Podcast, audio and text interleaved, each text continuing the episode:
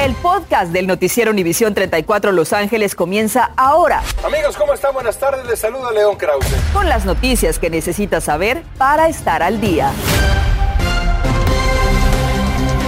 ¿Qué tal? Muy buenas tardes. Les saluda Osvaldo Borraes. Mi compañera Andrea González tiene la tarde libre. Bienvenidos a las noticias. Esta semana en Noticias 34 le preparamos una serie de historias del impacto que tiene el cambio climático en nuestro planeta. Reportaje que le presentaremos en minutos. Sin embargo, esta tarde iniciamos un noticiero precisamente con el informe del tiempo porque la tarde está bastante nublada. Y Yara La Santa nos tiene toda la información. Yara, buenas tardes. Buenas tardes para ti, Osvaldo, y a todos en casa. De hecho, condiciones atípicas. Usualmente vemos ese cielo azul, sin embargo, vemos en la imagen de satélite radares o blancuzco cruzando nuestra región. Son las nubes altas en la atmósfera que han comenzado a entrar y deben quedarse con nosotros las próximas horas. Lunes, mucha gente sale a hacer ejercicios, a pasear a su mascota. Si usted es friolento, llévese su buen abrigo porque esos termómetros a partir de las 6 de la tarde comenzarán a descender a ese marco de los 60 grados. De hecho, 7 de la noche apenas en 65, 62 a las 8, noten como a las 10 ya vamos a tener una temperatura en 60 grados. Esto luego de que la máxima en el centro de Los Ángeles fue de 74 e inclusive alcanzamos esos 80 hacia las zonas del interior, la costa obviamente por la influencia de la brisa, mucho más fresca. Hay cambios y posibilidad de lluvia, de eso hablamos en minutos. Osvaldo. Gracias, Yara. La sequía y la falta de agua ha impactado completamente nuestras vidas y el equipo de Noticias 34 fue a investigar con la agencia más importante en el sur de California la creciente preocupación del calentamiento global, las causas y consecuencias que tiene a científicos en alerta. Así que no se pierda este reportaje en instantes. En Long Beach se arrestó a José Bustamante Cárdenas, de 24 años, como sospechoso de asesinato de Joshua Simmons, de 15 años, quien arregló con él la compra de un teléfono móvil a través del Internet el viernes pasado por la noche en una cancha de básquetbol en la cuadra 1000 del este de Via Wanda, entre las avenidas Orange y Atlantic. Según las investigaciones, el acusado en tiene una fianza de 2 millones de dólares. Y ante estos peligros que enfrentan miles de personas que hacen compras por el Internet, hay que tener muchísimo cuidado porque hay páginas falsas creadas por estafadores para realizar estas compras. Mili Delgado nos dice cómo saber si estos sitios web son confiables. Mili, buenas tardes, adelante. Buenas tardes, tuve la oportunidad de hablar con un experto, lo que nos dice que lo más importante es tener razón y lógica al momento de hacer estas compras.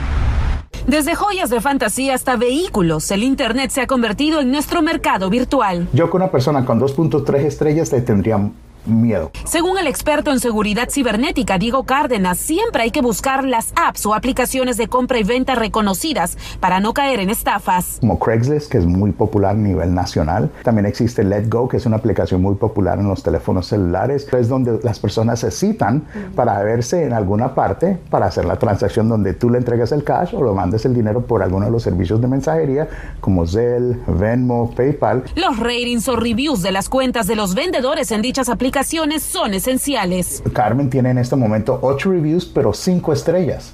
Digamos, ella no vende mucho, pero lo poquito que ha vendido la gente quedó muy satisfecha. Y al momento de encontrarse con el vendedor, hacerlo en un sitio público durante la luz del día. Pero en redes sociales abundan las páginas fraudulentas. ¿Cómo identificarlas? Si la página de internet tiene el HTTPS, que sí es básico, pero no es lo esencial. Asimismo, refiere que el candadito ya no es suficiente porque los estafadores pueden encriptar las páginas. Si, por ejemplo, encontramos una oferta irresistible, pero no confiamos en el website, usted puede acceder al directorio de dominios whois.com, donde nos va a decir quién es el propietario de la página, quién lo creó y sobre todo la locación. Eso nos va a dar una idea si la página es confiable. Que las imágenes sean de buena calidad que la ortografía en la página sea buena, ver si tienen un teléfono, un servicio al cliente, un correo electrónico. Hay que estar alertas y aquí les comparto nuevamente el llamado directorio de dominios. Ahí usted podrá verificar si una página es fiable. Es www.juiz.com. Es todo mi reporte desde Los Ángeles. Continuamos contigo, Osvaldo. Mili, antes de que te vayas, tal y como lo informamos, acaba de ocurrir una tragedia después de una transacción por una compra-venta en el Internet. ¿Cómo se puede evitar una situación de esa manera? Osvaldo, desafortunadamente es un riesgo porque nunca se sabe con qué persona te vas a topar, sobre todo en este tipo de transacciones. El experto recomienda hacerlo a plena luz del día y si es posible frente a una estación de la policía. Valiosa información, gracias a Mili Delgado. Hoy termina el plazo para presentar su declaración de impuestos hasta el primero de abril. El IRS ha recibido casi 42 millones de declaraciones electrónicas presentadas por el mismo contribuyente, así como 45.9 millones de declaraciones elaboradas por profesionales. Esto equivale a un 2.1% menos que hace un año. Y si usted no ha hecho su declaración, recuerde que puede pedir una prórroga. A las personas que usualmente deben, sí, la fecha límite es hoy, abril 18. Si no pueden hacer sus impuestos hoy, es importante pedir una extensión y pueden hacer eso con el IRS o también si tienen una cita hoy en un sitio de impuestos gratuitos, también la pueden hacer ahí. El IRS ha informado que en este año el promedio de reembolsos a los contribuyentes es de 3.226 dólares, lo que representa un 11.5% más que los entregados el año pasado. Si usted es dueño de una pequeña empresa y debe renta atrasada debido al coronavirus, le informamos que a partir de hoy hasta el 6 de mayo puede solicitar una subvención de hasta 15 mil dólares o el pago de renta por hasta seis meses adeudados. Este programa aplica para empresas ubicadas en la ciudad de Los Ángeles y cubrirá renta a partir del primero de marzo del año pasado. Las subvenciones serán hasta 15 mil dólares ah, o seis meses de alquiler atrasado, lo que sea, lo que sea, que, lo que sea que sea menor, ¿verdad? Entonces tenemos hasta 15 mil dólares disponibles por pequeña empresa para poderles ayudar con su alquiler. Y si necesita ayuda para presentar su solicitud y tener más información sobre este programa, entra a la página que tiene en pantalla. Ahí puede encontrar el centro que más le convenga. Un hombre murió atropellado al cruzar una calle en la ciudad de Los Ángeles y el conductor una vez más se dio a la fuga como en otros casos. La policía pide su ayuda para encontrarlo. Ocurrió el 12 de abril a las 8 de la noche en la calle Indiana y Denison.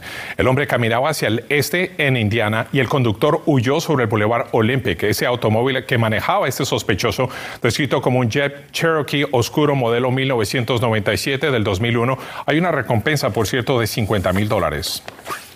También hay 50 mil dólares de recompensa para quien ayuda a dar con otro conductor que atropelló mortalmente a una mujer que vivía en las calles y, esto sucedió mientras Olivia Espinosa, de 56 años, dormía en la banqueta en el área de Wilmington a eso de la 1 y 45 de la madrugada del sábado, en la intersección de la calle E y la Figueroa.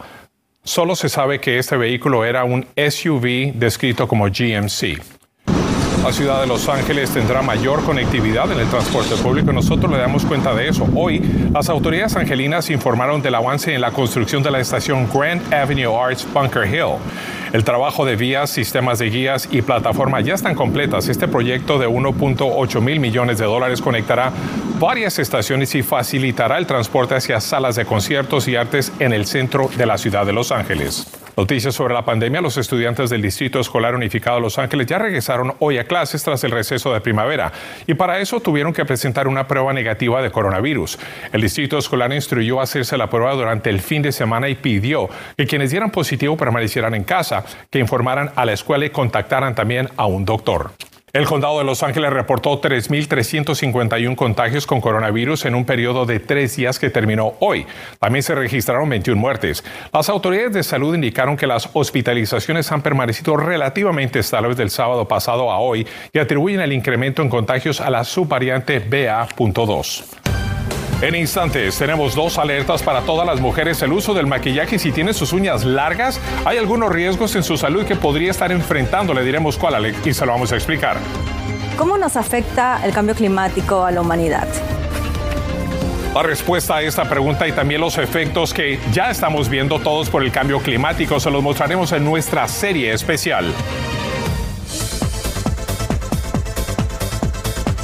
Matías Almeida se va de San José Earthquake. ¿Será que ahora se dirige y va de regreso a Guadalajara? Además, devastado se encuentra Cristiano Ronaldo tras muerte de su hijo recién nacido. Estás escuchando el podcast del noticiero Univisión 34 Los Ángeles.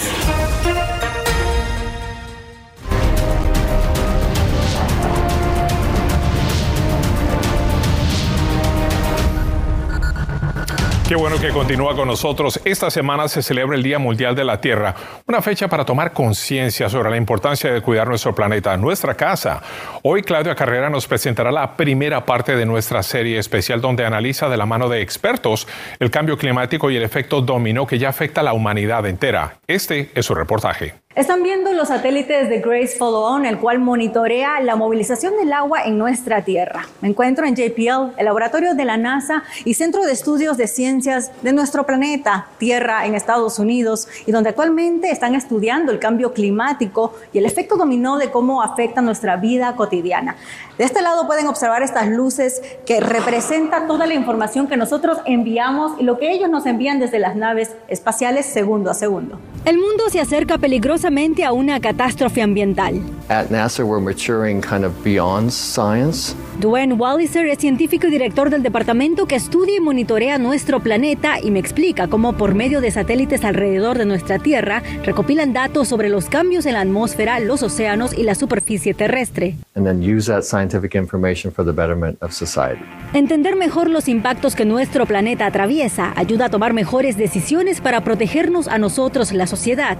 Una de las mayores preocupaciones que no deja dormir a los científicos es el calentamiento global. Esas altas e inusuales temperaturas que ahora sentimos durante el año son efectos del cambio climático causadas predominantemente por actividades humanas y que se ha convertido en una emergencia global. Un ejemplo es la posible extinción de los corales. Un informe publicado por las Naciones Unidas mostró que casi el 14% de los arrecifes del planeta han desaparecido desde el 2009, principalmente debido al cambio climático. Científicos indican que estas pérdidas podrían ser catastróficas para la humanidad, ya que millones de personas dependen de este ecosistema para obtener alimentos, trabajos y protección contra las tormentas y la erosión. Muchas personas pues ven esto como algo a más largo plazo, algo que tal vez no tiene prioridad en sus vidas en este momento, cuando no debería de ser así, porque los impactos del cambio climático ya los estamos viendo. Los eventos extremos PODES predice que en los próximos años se verán con más frecuencia y mayor intensidad, impactos que tienen un efecto dominó. ¿Cómo nos afecta el cambio climático a la humanidad?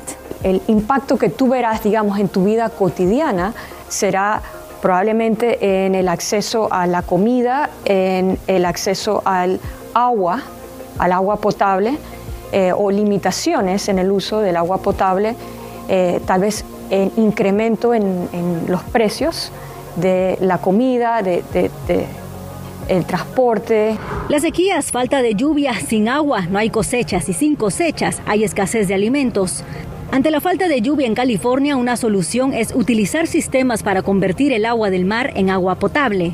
Y ante la falta de lluvia aquí en Huntington Beach quieren construir una desalinizadora, sin embargo una experta asegura que es solo una excusa para lucrar el agua. El último reporte de las Naciones Unidas en, cuestión de cambio climático llama a este tipo de tecnología eh, maladaptación, porque no nos ayuda para nada con, las sequías ni con el factor de cambio climático por toda la energía que usa y también por todo el rezago que, que causa en el mar, matando vida marina. Agrega que estas plantas afectan la salud de la comunidad alrededor y recalca que la crisis climática se ha politizado. La compañía que quiere construir la, planta desalinadora es una compañía extranjera. Entonces aquí estamos viendo intereses muy poderosos de todo el mundo tratando de ver cómo se pueden beneficiar económicamente de nuestra comunidad. Por su parte, la compañía Poseidon Water nos dijo a Univision que será la planta desalinizadora más avanzada tecnológicamente, que no hay impacto negativo en el medio ambiente marino y brindará la oportunidad de mejorar la fiabilidad del agua en la región. León recalca que plantas de reciclaje de agua sería la mejor opción. Por ahora, expertos se mantienen optimistas y aseguran que el futuro de nuestro planeta está en nuestras manos. Durante esta semana que se celebra el Día de la Tierra tendremos cobertura especial en equipo, donde analizaremos las diferentes perspectivas de cómo el cambio climático afecta nuestro bolsillo, nuestra salud, la economía y la inmigración.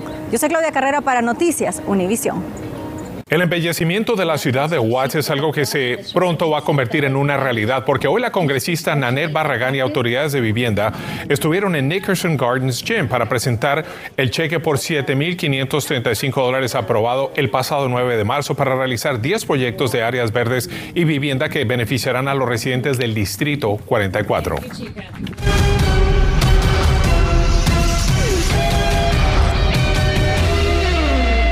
Bueno, y es tiempo de los deportes. Aquí tengo a Diana Alvarado con lo más importante que tenemos que escuchar de ti. Sí, no, muy buenas noticias eh, respecto a Cristiano Ronaldo. La verdad que no la está pasando nada bien, pero nosotros les tenemos la información. Porque la semana pasada, Osvaldo, amigos, hablábamos de Cristiano Ronaldo porque estaba en el ojo del huracán por su agresión a un aficionado al romperle su celular. Hoy CR7 está devastado por la muerte de su recién nacido. El futbolista y su esposa Georgina esperaban gemelos, un niño y una niña. Hoy comparten en redes sociales que el varoncito murió. El nacimiento de la niña, dice el delantero, les da la fuerza para enfrentar este momento. Agradecieron a los médicos y enfermeras por el apoyo y cuidado y pidió privacidad en este sensible momento. La pareja tiene otros cuatro hijos y claro, también a la recién nacida cuyo nombre aún no conocemos. Y se fue. Matías Almeida del San José Earthquake será a Guadalajara su siguiente destino. Se va sin ganar y con números negativos en lo que es su peor arranque de torneo como entrenador. ¿Será que los Astros se alinearon y regresará a Chivas, que actualmente tiene entrenador interino, o aceptará la oferta para dirigir a la selección de Chile? Seguro a algún equipo le interesa ofrecerme trabajo, declaró el entrenador. Seguramente sí. Y ya salió el peine, literalmente las diferencias que tuvieron los Lakers toda la campaña salen a la luz. Revelan fallas en la química de la cancha, pues los jugadores veteranos querían más tiempo y más consistencia en las alineaciones. Había diferencias y tensiones entre entrenadores, veteranos, jóvenes y experiencia. El COVID hizo además mella en la salud de muchos de los jugadores que no rindieron al 100%. Dwight Howard dice que no importa lo que trabajaran y cuántos videos vieran, siempre hubo un muro que nunca pudieron superar. Jaime Jaques Jr. regresa para el torneo senior del primer equipo Pac-12 de los Bruins de UCLA. Negocios inconclusos, por eso regresa, así lo anunció en sus redes sociales. El basquetbolista nativo de Camarillo ganó los honores del primer equipo All Pac-12 como junior después de promediar casi 14 puntos y casi 6 rebotes por juego. El mejor equipo. Ahí fue incluido. A las 11 regresaremos con más en Contacto Deportivo. Continuamos con el podcast del noticiero Univisión 34 Los Ángeles. Si usted trabajaba en casa y no se maquillaba, pero está regresando a la oficina y desea maquillarse de nuevo, recuerde revisar las fechas de vencimiento de sus productos de belleza. Los expertos dicen que el maquillaje de ojos, por ejemplo, como rímel o delineador, debe reemplazarse cada tres meses. Si están vencidos, no solamente tiene que dejar de funcionar, sino también no es bueno para usted. Si no sabe, puede contener gérmenes que pueden ser dañinos para su vista. Y por otra parte, tenga cuidado si es de las personas que se dejan las uñas largas porque un nuevo estudio mostró que podría poner su salud en riesgo. Encontraron que las personas con uñas largas son más vulnerables a acumular hongos y bacterias que quedan atrapadas debajo de las uñas. Existe una bacteria resistente a antibióticos que puede causar incluso infecciones graves y que puede llevarla a su sistema cuando se rasca o lleva los dedos a su nariz también, así que tome precauciones. Los estadounidenses están dejando de ir a la iglesia u otros sitios de culto religioso y el número de miembros han declinado, al parecer hasta abajo del 50% desde hace 80 años. Según un reciente estudio de la encuestadora Gallup, en el 2020 solo el 47% de estadounidenses pertenecían a una iglesia o una sinagoga o una mezquita, mientras que en el 1999 era de un 70%. En los últimos tres años, más personas dicen no identificarse con ninguna religión. Un adolescente con autismo que fue reportado desaparecido en 2019 en California fue encontrado con vida y a salvo a más de 700 millas en el estado de Utah. Vecinos en aquel estado alertaron las autoridades de que un joven llevaba deambulando semanas con un carrito de compra cuando tomaron sus huellas, verificaron que estaba en la lista de menores desaparecidos y ya está de regreso con sus padres en Clear Lake a dos horas de Sacramento y a las 11 la atropelló y se dio a la fuga, pero el incidente quedó captado en video y ahora la policía busca al conductor. La familia habló con Noticias 34 para pedir justicia y que atrapen, por supuesto, al responsable. Además, un juez eliminó el requisito del uso de mascarilla en el transporte público, pero antes de dejar el cubrebocas en casa, entérese de los pros y los contras de esta polémica decisión. Gracias por escuchar el podcast del noticiero Univisión 34 Los Ángeles. Puedes descubrir otros podcasts de Univisión en la aplicación de Euforia o en univision.com diagonal podcasts.